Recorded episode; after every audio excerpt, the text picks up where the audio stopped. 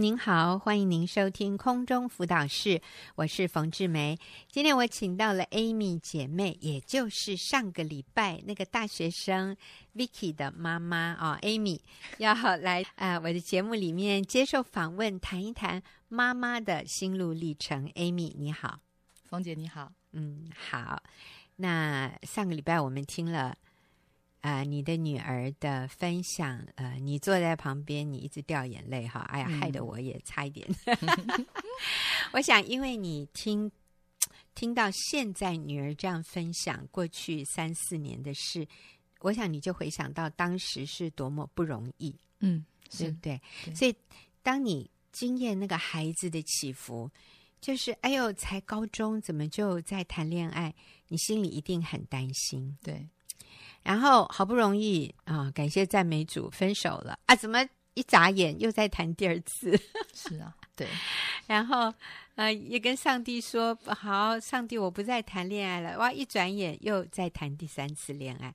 你跟我们说一下，当你你的女儿有这样的一个起伏，而且是你不认同的一，就是你不希望她这么早谈恋爱。那你当时怎么面对自己里面的这个波涛汹涌的感受？有波涛汹涌吗？有，很大，啊、很大。嗯，不过感谢神哦。其实，嗯，哎，我现在回想起来，那种痛苦的感受，好像，嗯，我我我不大不大不大能够形容那种，但是我知道是很痛。嗯，呃，我。那个时候真的就是透过祷告，嗯，透过读神的话，嗯，然后跟小组连接，跟姐妹连接，对，我才能够撑过那那个过程。当然还有就是，我觉得真是对神的盼望，嗯。然后我非常感恩的是，当我在祷告亲近神的时候，上帝仿佛让我回到我曾经是青少年的那个阶段，嗯，对，嗯，好像就是。我也是这样过来的，啊、对。如果上帝可以救我，他也一定可以救我的女儿。是对，所以，哎，真的是这样子哎。当呃，Amy 你在讲你青少年的时候，我就在想我的青少年。说真的，我妈那时候也没有参加小组，但是我在想，她一定也是对我有很很深深的叹息啊。然后。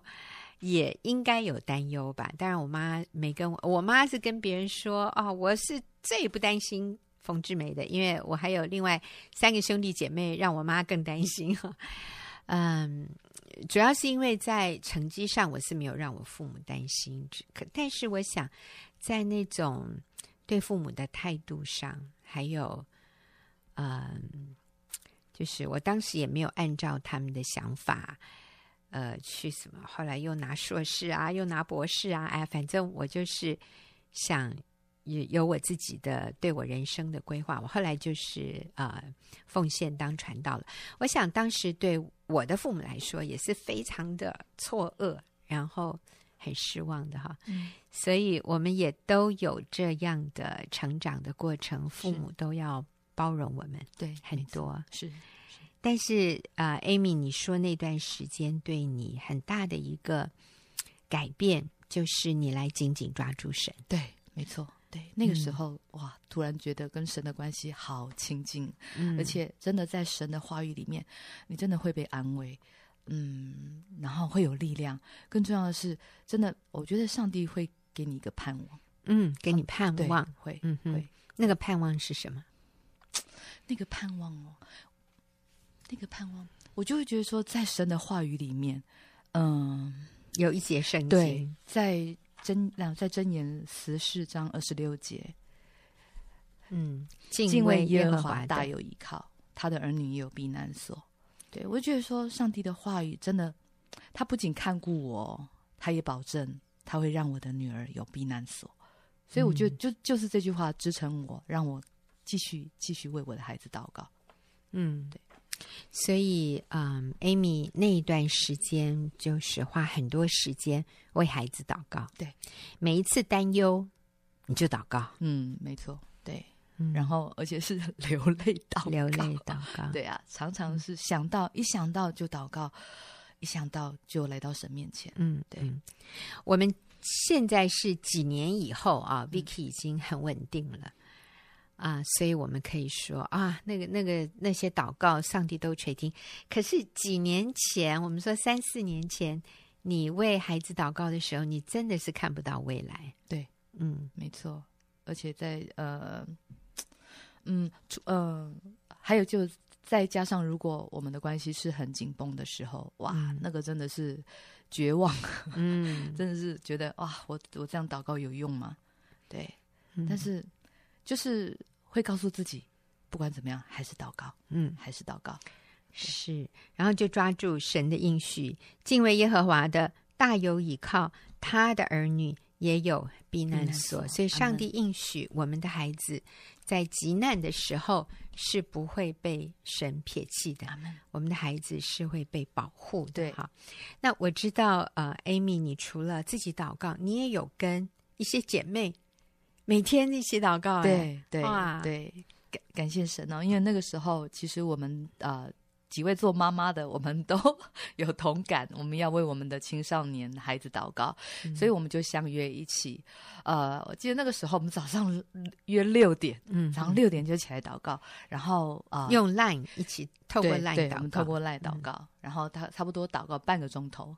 对，那其实在这半个钟头里面，当然有时候时间会超过一点点，就很享受哎，因为一早神的话就进来，嗯，然后我们为彼此祝福。其实有时候当我们在为对方祷告的时候，呃，我觉得很奇妙的是，好像我的事情就没有那么的严重的感觉。所以你们几个人一起？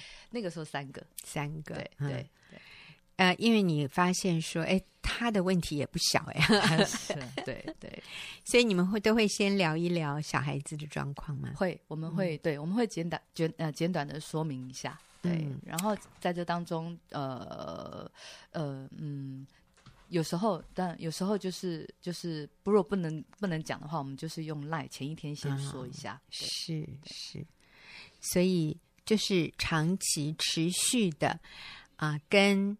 有类似需要的妈妈们约好，而且是每天祷告。对，那个礼拜六、礼拜天呢，有休息吗？哦，其实一开始的时候，我们几乎都都有祷告。礼拜天，礼拜天没有，因为礼拜天要去教会。嗯哼，对，嗯，哦，也哦，持续也蛮长一段时间哦，一年多。是，对，是。然后从与姐妹们一起同行祷告，你发现你可以走得下去。对。是对，是真的，嗯、因为有时候我会有盲点，嗯，然后姐妹会帮助我，让我看见，其实很多时候啊、呃，我所担忧的真的不会发生。对，还有就是有时候真的是我自己的问题，嗯，对，透过透过肢体，真的透过小组姐妹让我看见。对嗯，好，所以啊、我如果来做一个简单的呃结，就是总结刚才 Amy 所说的，我们怎么面对青少年时期孩子的这种起伏或者出尔反尔，然后都明明说了，都跟上帝说了，我不再谈恋爱了，怎么一转身又谈了？我想上个礼拜 Vicky 自己分享的时候啊、可能他也觉得，哎呦，好好笑哈。那，当时自己信誓旦旦说：“我不会再犯了。”可是，当这个机会来的时候，好像又没有办法拒绝。所以，妈妈怎么样面对孩子这个这个期间的这种不稳定、这种起伏？刚刚 Amy 提到的，就是祷告，来到神的面前，真的是向神倾心吐意。然后，呃，Amy 也提到，就是透过神的话语的坚固。上帝话里面的应许，我们就紧紧抓住。所以在看起来好像都很绝望的时候，我们还是说：“主啊，可是你要兑现，这是你给我的应许。对”然后啊、呃，Amy 也提到说自我反省，对，让我想到说我以前啊、呃、这样对我的父母，还那还真是感谢我的父母会包容我。真的啊，对，所以我们发现说，这个好像是每一个父母。都要走过的一个历程，嗯，但最重要的就是我们不要失望，不要灰心，是，是我们继续对上帝有信心。妈妈的改变啊、哦，孩子看得到。呃，妈妈在过去信主这十多年，妈妈其实有很多的改变。对，嗯，你的你自己的改变是什么？哦，啊，讲到过去，其实过去我也我我也是一个很自卑的人，嗯、然后其实到后来自己才慢慢发现，过去的我不是一个很容易道歉的人。嗯、对，嗯，那后来这样认识神，进入小组来学习之后，真的我第一步学习的就是反省，还有道歉。嗯，对，为我过去道歉。嗯，对，所以你曾经跟女儿道歉过什么？嗯，在小时候，因为过去我是职业妇女，嗯，所以回到家其实我已经很累了。嗯，要花时间来陪伴他，真的不是那么容易，因为真的已经蜡烛两头烧了。对，那那个时候他孩子需要我，所以会常常黏着我。过去不懂，都会觉得说我教过你了，你应该就会啦。怎么还会一直犯错呢？嗯，所以那个时候我就会管教他。那当然，那时候的管教就是打跟骂。嗯，对。然后后来我才明白啊，这样做真的是不应该的。所以你有跟他道歉？我要为我有为着过去真的是不当的管教跟他道歉。嗯，所以后来当女儿呃慢慢长大，她明白了。她说十一年以后，她终于听懂了。然后。女儿也有跟妈妈道歉，是不是，Vicky？嗯，对。你说一次哪一次你有跟妈妈道歉的？还是刚才 Amy 有提到你女儿跟你道歉什么？哦哦，因为最呃，就是最近发生的事哈，就觉得很感恩，就是呃，我们因为。其实我们现在这个年纪来学电脑真的是很困难的。其实你还很年轻啊，拜托你还在说，还在我面前讲啊。所以三 C 产品对我来说真的是很可怕的事情。那呃那个时候一个姐妹她也正在请教我三 C 的问题啊，因为我不懂嘛，所以我就跟她说，哎，那你问我女儿好了。所以她在问在请教我女儿的时候，然后她就跟我女儿说，呃呃，就是我们这个啊，我们这个年纪来学。三 C 是很困难的，因为过去我们从来没有接触过，嗯，所以反而是他们年轻人现在在接触这些啊、呃、电子的啊、呃、产品是很容易学习的，所以也请他有点耐心来教导我们，然后也感谢他这么耐心的来教导。然后后来没没多久，女儿居然跟我说对不起，我吓一跳，我说干嘛跟我道歉？他就说我觉得我。以前教你电脑，我态度很差。我没有想到，其实以前你们根本就没有学过，你们是现在才学的，所以你们的学习能力一定会比较慢。所以他为着他对我不耐烦，跟我道歉。啊、哦，那呃，Amy，你的意思就是，因为你也曾经在孩子面前示范过，你为过去所犯的错向女儿道歉，所以现在要女儿向你道歉，不。就不是不可能的事了，当然我想还是。困难哈，但是就不是不可能的，因为妈妈有示范出来。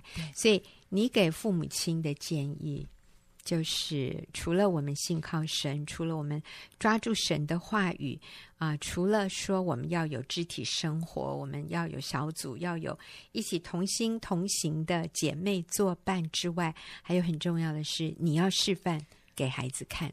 对，一个悔改的生命，对对对，一个依靠神的生命，对对。那其实这个悔改依靠神，也包含了，就是当孩子又再一次做一些事情，让我们担忧、让我们失望的时候，我可以稳定，我可以不发飙，我可以安静下来，是，是。我可以继续信靠神，相信孩子。有一天会明白，孩子会越来越成熟。嗯，那我想我们的信心也是示范给孩子看，让孩子在遇到困难的时候，他会自己来寻求神。是是这样吗，Vicky？对，好，Vicky，我我想，嗯，其实，在上节目之前，我们还有一些呃一些聊天哈。呃，我那时候也请 Vicky 给年轻人一些建议，年轻人要怎么跟父母相处，我觉得你提到了几个重点，非常好。嗯，我觉得要先跟父母建立良好的关系，就是不管是透过吃饭，或者是就是出去出去散心，嗯，可能看场电影也可以。嗯，就是我觉得只要是跟父母相处，就可以建立关系。嗯，然后就是可能或者是回家的时候不想做任何事情，就只是简单的坐着跟父母聊天。就可以建立简单的关系了。哦，其实我跟你讲啊，Vicky 这样讲，我听了超感动的啊。跟父母吃饭，现在很多年轻人不想跟父母吃饭，是不是？嗯、就觉得我有我自己的时间，我有我自己的朋友，没有把父母包括在他的时间表里面，包括在他的行程里面啊。哎、嗯，但 Vicky 在这里说。啊、呃，就安排时间跟父母吃顿饭，还有跟父母聊聊天，讲今天发生的事。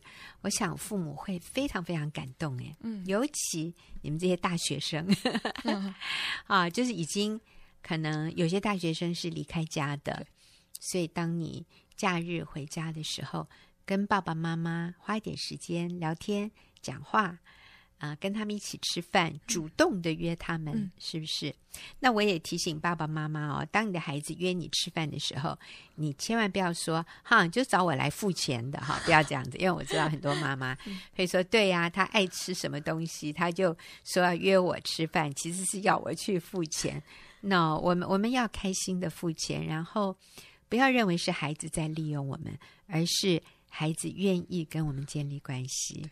好，那。还有吗，Vicky？给年轻人的建议？嗯，年轻人的话就是不要顶嘴，嗯、就是当你在跟父母可能起了冲突之后，嗯、你要学会安静，哦、就是你不要死硬的跟父母。争辩，你要反而就是要你，你可以选择安静，就静下心来，可能跟父母说，嗯、呃、嗯、呃，我先让我冷静一下，等我冷静后，我们再来沟通。嗯、然后冷静之后，就比较有时间去思考你在讲什么，嗯、就是你讲出来的话就不会太冲动，就你讲出来的话会先经过大脑，再从嘴巴出来。嗯、对，嗯，所以其实年轻人是可以引导跟父母之间的这种沟通模式。嗯、对，呃。但是确实有的时候，父母看不惯小孩，就会越讲越激动哦。对对对对对对对对，所以你说这个时候就不要争辩。对对对，你就不要再跟父母，就可能父母讲一些话，你可能想反驳，但是你就不可以反驳，嗯、你反而要安静。对，这么棒。对，等等到你你先，因为你。没有经过大脑讲出来的话，会太冲动，反而容易伤到人。嗯、是对，所以等当你冷静下来以后，你你运转了一下你的大脑，思考了一下你要讲的话了之后，你再来争辩，反而会比较有说服力。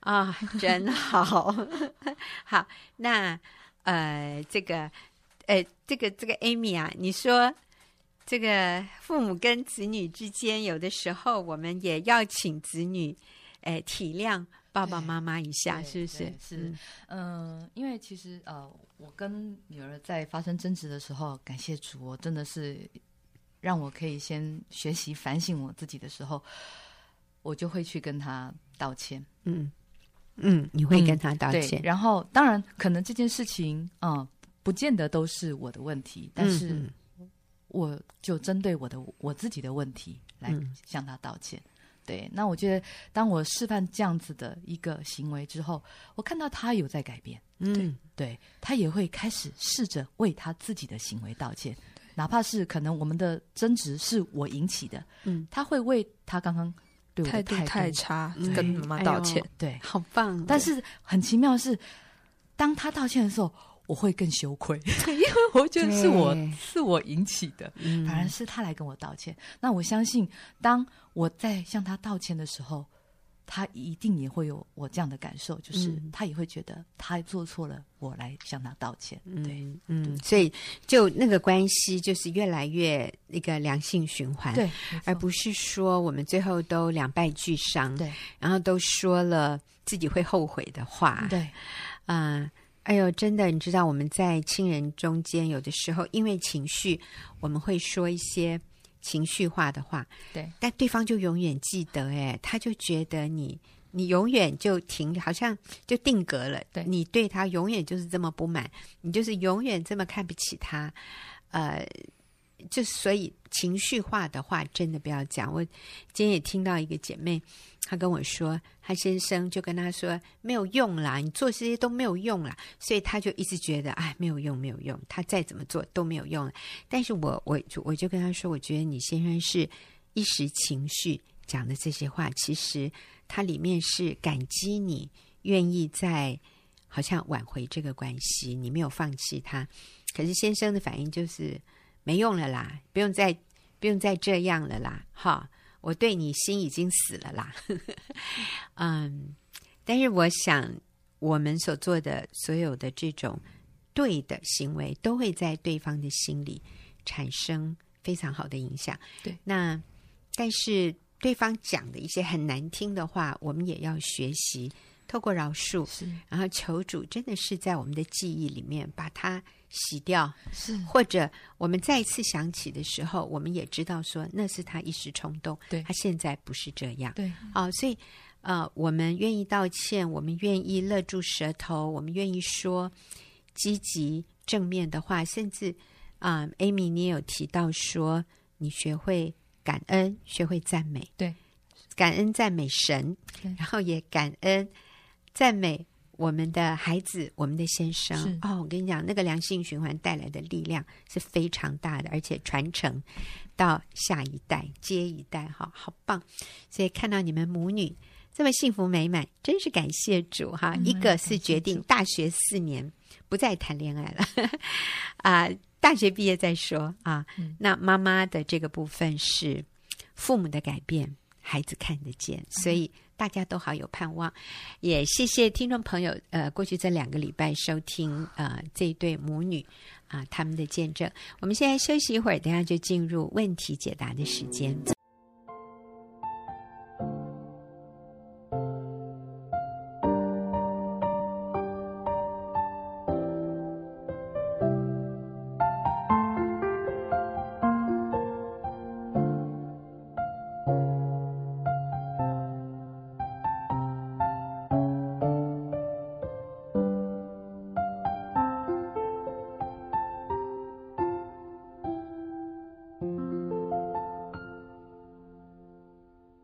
朋友，您现在所收听的是空中辅导室，我是冯志梅。进入我们问题解答的时间，和我一起回答问题的是秀敏。秀敏你好，冯姐好。是啊，我们今天回答的这个问题哈啊很短，嗯啊，她是一位啊一位医生的太太，她说、嗯、我先生是医生，目前已经把外女带进诊所一起工作。我该如何应应？嗯，哇，实在是一个好困难的问题哦。先生把外女带进他的他的像公司一样啊、哦嗯。其实啊，我还听见不少类似这样的情况，就是一个老板把外女带进公司做他的员工，然后朝夕相处，然后那个老婆真的不知道该怎么办。嗯，好，所以秀敏，嗯，怎么办？对啊，听起来好像是一个好大的威胁哈、嗯，好大的那个就要宣示主权嘛，嗯、带进他的地盘这样子。嗯、但是我想，嗯、呃，这仍然是一个很大的一个考验，就是我们清不清楚做妻子的位分。嗯，对。如果呃有些时候我们会觉得说，哇，这样好难，那我是不是要退让？或者是我觉得基本上会有两种反应，一种反应就是。哦，太难了！我是那个受欺压的，所以我就要退让。嗯，那另外一种就是我要主动更加的反击。嗯，好，我要去跟他争征战，我要去跟他较劲。对，我觉得这两个都不是嗯好的，都不是合乎圣经的哈、嗯、那个做法。这样，那其实嗯，我我每次形容那个。卖假货的哈、嗯，他会怕警察啊，他会怕警察，他会躲警察。可是那个真的，嗯，他不怕，他他看到警察，他不用躲，因为他知道他他是有专利的，他是正品，嗯、他是好那个、嗯，他不怕你来查的。对、嗯、我没有仿冒啊，我我不是一个假货嘛。可是你看那个要躲警察的都是假冒的，而且他他自己知道他错，然后。有一次我在最近呢，我常常也 很奇怪，以前市场比较会有这种卖假货的，可是已经现在查的这么严，应该是没有了哈、嗯。可是我最近又发现有哎、欸，他就是大拉拉的卖那个名牌哈、嗯，高级名牌包这样。嗯，那有一次我就经过，我就问他，嗯、那你知道吗？他这眼神就没有正对我，那个老板的眼神就没有正对我。嗯、然后他讲他回答的东西就是很含糊这样子，嗯、他也没有告诉你呃绝对的、嗯、保证的也没有。所以我一听我就知道，但我不是要去买那个，我只是觉得很好奇，他怎么可以在市场上这样子摆。嗯、所以我体会到一点就是。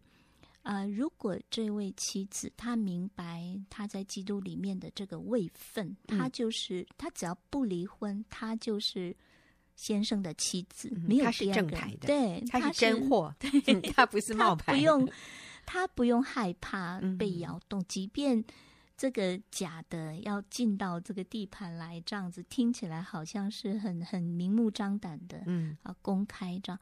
可是，如果你不离婚，你就是唯一的妻子。对，对，所以我觉得你不需要。那你知道，那个正牌的不需要做任何事，哎、嗯，他就照样摆那个摆在专柜里卖就好了。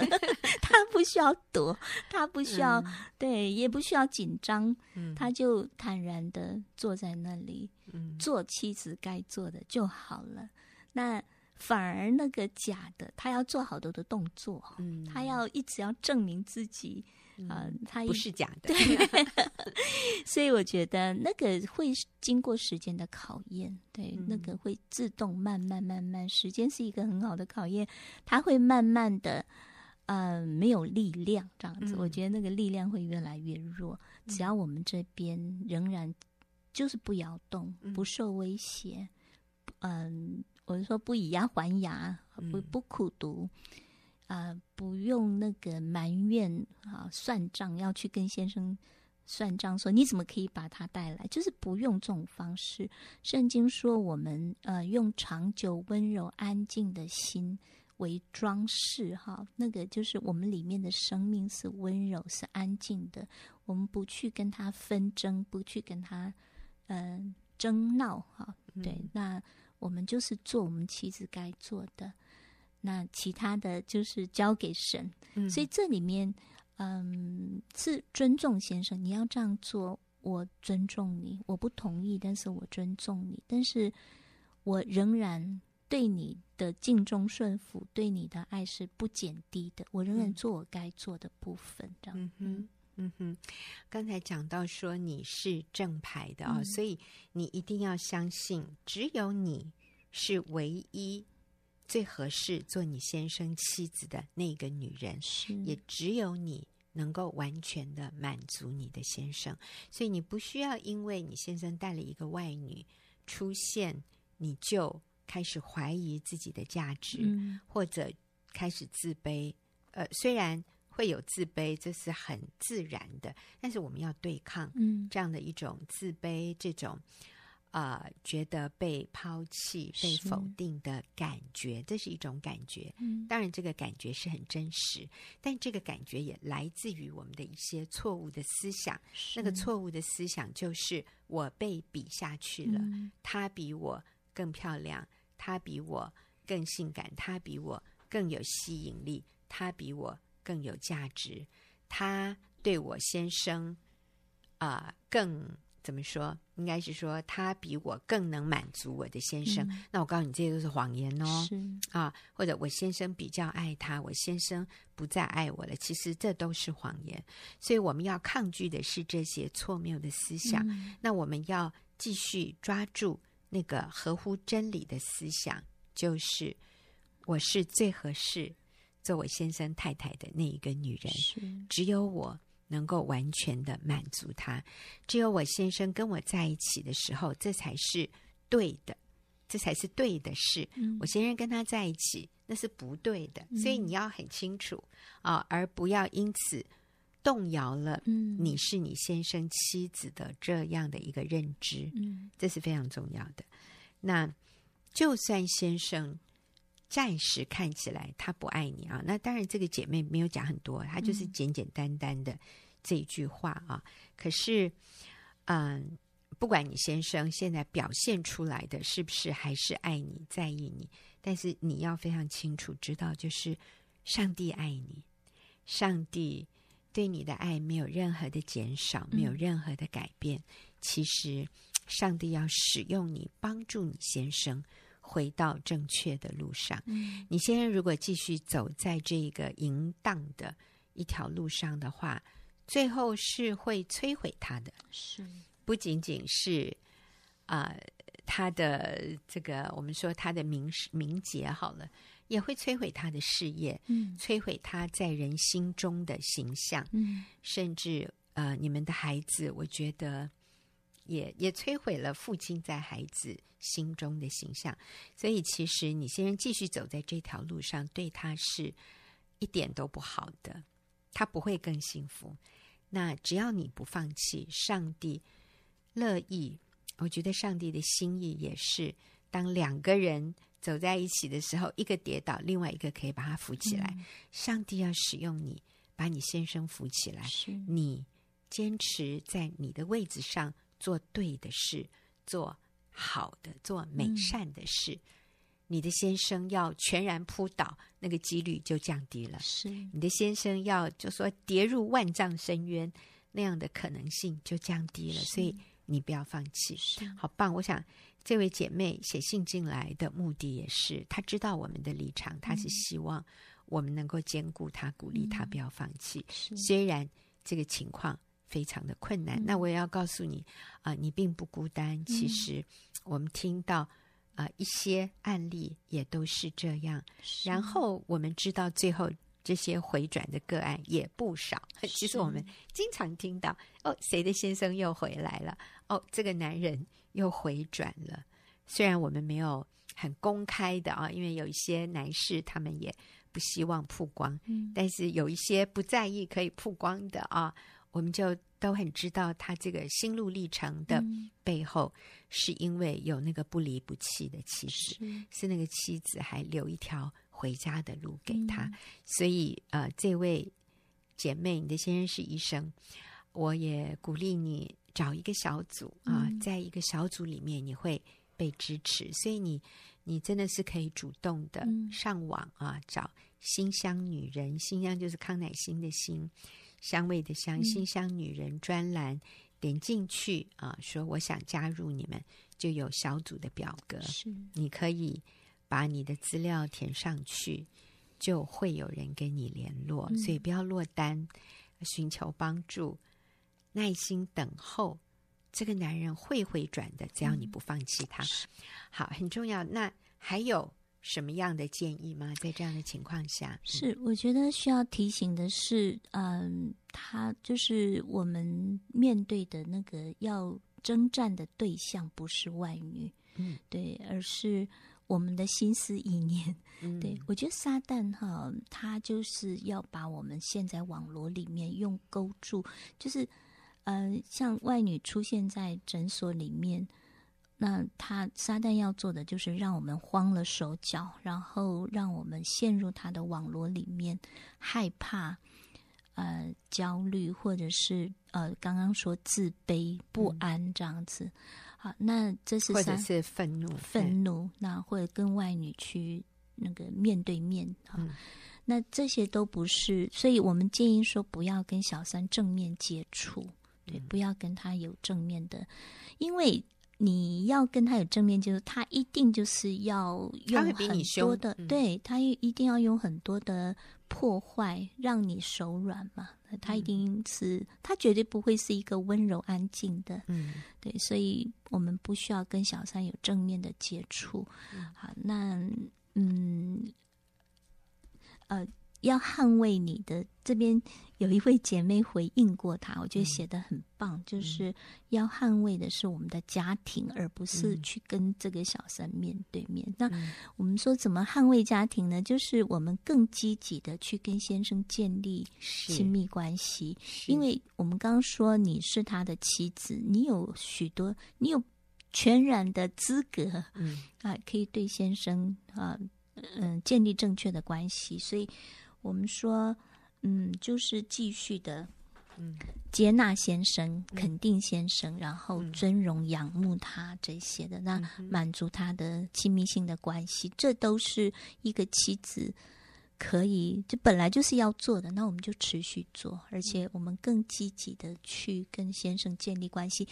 那这个这边的关系越强，就是妻子跟先生的关系部分越强，那边的关系就慢慢的，我相信就是越来越，他会失去他的那个吸引力。对对，嗯对，因为我们在这里我们要看到的哈，这些外遇的关系，它的根基是非常脆弱的。嗯、这些外遇的关系，通常那个根基是建立在。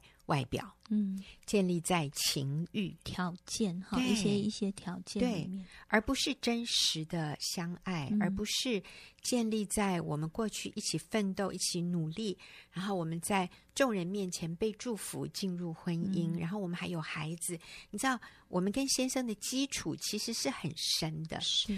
是不可能因为一个情欲的事件就被摧毁的。嗯，所以各位。啊、呃，正牌的妻子，嗯、我们一定要清楚知道你的位位分是非常尊贵的。嗯，所以我们现在专注的是要来巩固或者重建我们跟先生的关系。嗯、我们要愿意改变自己，但是不是透过呃，我们说一些计谋，嗯啊，而是说我们真实的做好一个妻子该做的。你跟你先生之间的这个关系的基础，绝对不是一个外遇的呃三两下啊，我们说那叫呃逢场作戏啊，或者是就是短暂的这样的接触，然后爆出火花，然后他们就就很呃什么啊，就很激情，不是这个东西可以三两下被我说我们跟先生的根基不是可以这样被。容易摧毁的，是，所以我们需要对我们自己的这样的一个婚姻是有信心的。嗯，所以你很坚定，你很稳定，你一定要相信他们的那个关系是过眼云烟。是，我们只要不要让自己成为一个怨妇，嗯，就好。是啊，呃，当我们成为一个很自怜，然后充满苦毒、充满愤怒的。你知道那个小三就觉得他赢啦，嗯，因为他就是要把你除掉嘛，他就是要他就是想取代你的位置。那其实你先生的心里是非常交战的，是他绝对知道他自己是错的，嗯，嗯，而且他也知道小三对他绝对是有企图的。原呃，也在何况你先生是呃，你知道有钱有地位有名声。嗯那个小三是来抢人的嘛，所以他不是真的爱你的先生。有一天，如果你先生对他像你先生现在对你这样，那个小三一定是立刻走人的，是因为他没有那个真爱的基础，对，没有同甘苦共患难的基础。所以我们要对我们跟先生的关系是有这样的确据，有这样的认定。我们我们。绝对不动摇，是。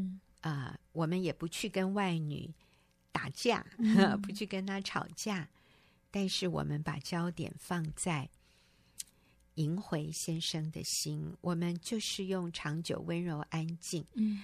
啊。呃我觉得小三里面是很不安的，所以他会可能用很多手段，嗯、我们就不要用那些手段。是是，嗯、他的那个不安，我觉得是因为他没有婚姻的盟约，对，就是没有那个有根有基的。我我们的信心是有根有基的信心，是在那个盟约的里面，婚姻的盟约里面。那他再怎么样有吸引力，再怎么样有有各具备各样妻子的条件，可是他没有婚姻的盟约，就是一个没有根基的东西。对，那那个随时都可以垮的这样子。嗯、对，那嗯，我也想提一个，就可能不同的例子，但是原则是一样，就是。我们有个组员，过去他跟孩子的关系，他疏于照顾孩子，从小就被别人养这样子哈，嗯、所以他现在孩子跟他呃长大之后，就有很多的问题。那这个妈妈每一次这个孩子有一些状况，有一些对他埋怨的时候，这个妈妈就全就垮了，她里面的自责，里面的那个恐惧就又来了，所以我们再一次要。坚定他，所以我常常觉得说，我们在小组里面帮助姐妹的，不是去解决你的婚姻问题，也不是解决你的亲子关系，而是你里面跟上帝的那个信心的关系要重新又要再连接起来。所以，嗯，他就要每一次就要确定自己是被被神赦免的。过去的已经，上帝已经忘，就是已经赦免他。他在基督里，嗯、我觉得他要不断的要去确认一件事情，就是他在基督里是新造的人。嗯、所以我我我就跟他说，是在基督里面。如果你不确定你在基督里面，你没有办法去经验那个新造的人。嗯、那这个孩子还是很多的时间会跟他的保姆联络。嗯、那一有。联络的一些动静的时候，这个妈妈里面就好痛苦，就好纠结。她又冒出那个谎言：我的孩子比较爱保姆。嗯、我觉得很类似这种婚姻，先生有外遇跟外女的这种关系，嗯、那个原则是一样的。或者，呃，那个保姆比较合适做我孩子的妈妈，对我。不合适，我也没资格做我孩子的妈妈。对，我这个都是魔鬼的。对，就是那个他要、嗯、他听这些谎言，就落入那个网罗的里面，就他所有的那种感觉就很像我们所有的手脚就被就。嗯那个被蜘蛛叮一下，你那个毒素全部进去之后，你就麻痹了，这样子，嗯、你就没有办法做出正确的反应，就被困住。对，其实是被我们自己错误的思想困住，对，然后我们手脚就无力。是，嗯、我觉得这是撒旦要做的事，就让我们没有办法做出正确的回应。所以我们需要认识上帝给我们那个珍贵的位分，是那个妻子的位分，还有。母亲的位分啊，甚至女儿的位分，我们跟我们父母亲的关系，我们要认清楚这个角色是啊，正确的是什么？是我要我要怎么做才是正确的？当你确定了以后，你就可以非常有信心、有把握的去做，就算别人不甩你，对也没关系。好啊，我就是最合适你的妻子，我就是那个。最合适的母亲。是，虽然你现在不领情，可是没关系，我的认定没有改变，因为我的这个位分是上帝给的。是，那我也要说一下，如果今天听众朋友当中有一些人是在这种不正常的男女关系里，嗯、你是别人的小三，或者你是别人外遇的对象，我都要鼓励你悬崖勒马，回头是岸。嗯、这里面不是真爱，是因为它不是在真理的里面，它就不会带给你真实的幸福。是，所以我们要离开这些错谬的关系，嗯、我们要回到一个正确的关系里面，我们才可能经验到真实的平安，还有。祝福是好，所以谢谢谢谢秀敏的回答，谢谢听众朋友的收听，我们下个礼拜再会。